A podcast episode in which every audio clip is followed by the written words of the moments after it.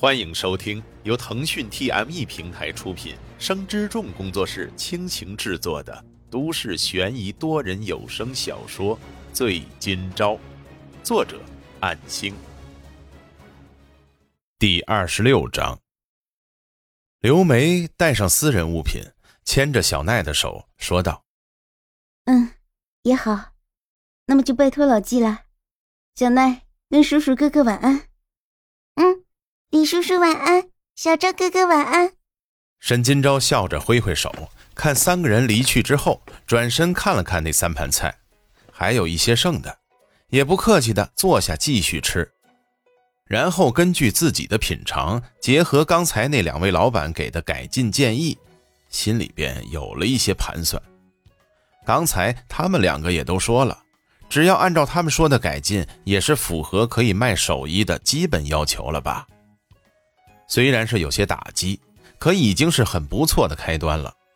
毕竟自己之前可没怎么做过厨房的工作，都是那一个月里偷偷学来的技巧。刚才临场发挥还是差强人意，但是能得到及格的分数也是很不错的了。心里想着，他马上就行动起来，先从配菜切工入手，拿一些材料再做了一次。这次果然好多了。连香味都有了一些提升，跟以前和同学吃外卖比起来，已经是差不多了。想不到自己也能做出这样的味道，也算可以满足一般人的口味需求了呢。大约又过去大半个小时，老纪提着一大袋米上来，大约有五十斤装的样子，还没拆封的那种，看上去档次不算低的大米。老纪，刚才我又试着做了一点儿。虽然有些浪费食材，希望你能再尝一尝看看。老纪笑着坐下，沈金钊只是夹一两块入口，而老纪从挑开眉毛之后，直接把整盘都吃光了。嗯，不错。如果你有扎实的基本功在身的话，肯定有不凡的造诣。半途入门就有这样的成品，已经超出我的预期了。刚才我和刘梅谈了一下。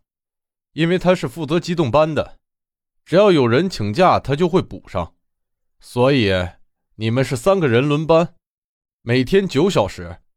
因为那两个厨子已经有安排了，所以你负责通宵班可以吗？虽然我也觉得没问题，我愿意的。感谢老纪给我机会，我现在非常激动，通宵班也没有关系。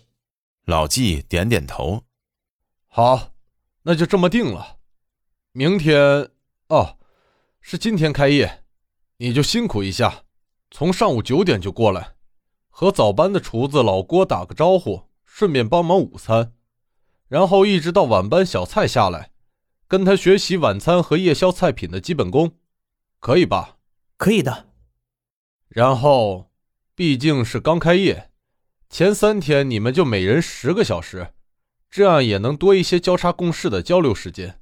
三天后恢复九小时一班轮换，从零点到早上九点。所以一会儿你抓紧时间休息。你这班得二十四小时呢。放心吧，这一天我会给你记三倍工钱的。好的，非常感谢。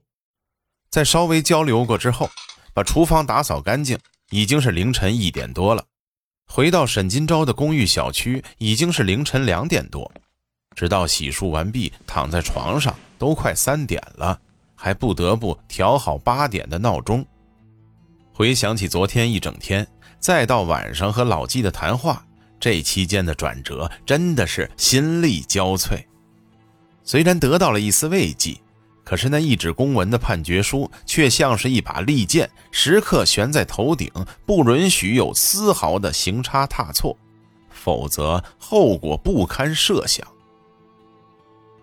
抵不过身体与精神的双重疲惫，沈金钊仿佛闭眼之后，仅仅一瞬间，闹钟就已经响起。困乏的沈金钊不得不摁掉了床头的闹钟，拖着还没有恢复好体力的身体。那种浑身酸软燥热的感觉，这已经是稀疏平常的事儿了。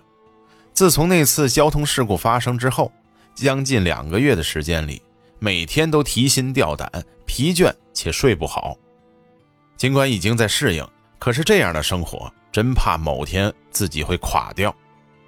沈金钊抓紧时间出门之后，租借了一辆自行车，只要一天之内不超过免费时长，就不会多收钱。然而这次需要借三十个小时，所以要收五块钱。虽然可以坐公交车，可是第一天打算适应路线，以后长期下来还是自己骑车最划算。只要稳定了，买一辆便宜的自行车还是可以的。没有迟到，而且如估算的那样，提前了十分钟来到店里。偶尔有几个行人从橱窗放一个硬币，拿走一份早餐。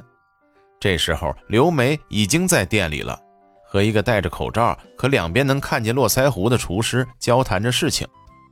门外也打了招牌的广告，庆祝新店开张，三天内早餐一元一份，午餐晚餐都一律三元一份。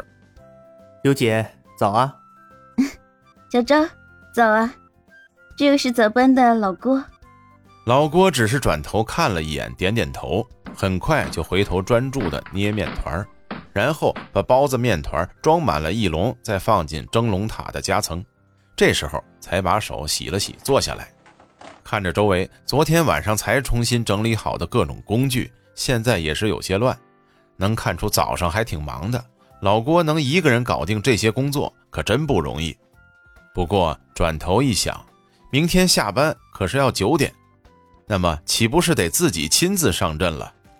刘梅说道：“老纪和你说过了吧？这几天就辛苦你们了。关于早餐方面，小昭，你和老郭多交流一下吧。然后那边的角落有个衣柜，里面挂着你们的配套服装，上面有个帘子，拉一下就好了。”嗯，好的。沈金钊笑着点点头，然后过去换衣服。好在刚才有控制自己的速度，如果一身大汗来到这里的话，肯定不好。看到柜子的一格写着自己的姓氏，其他四扇也一样，有一扇是空的，没有名字。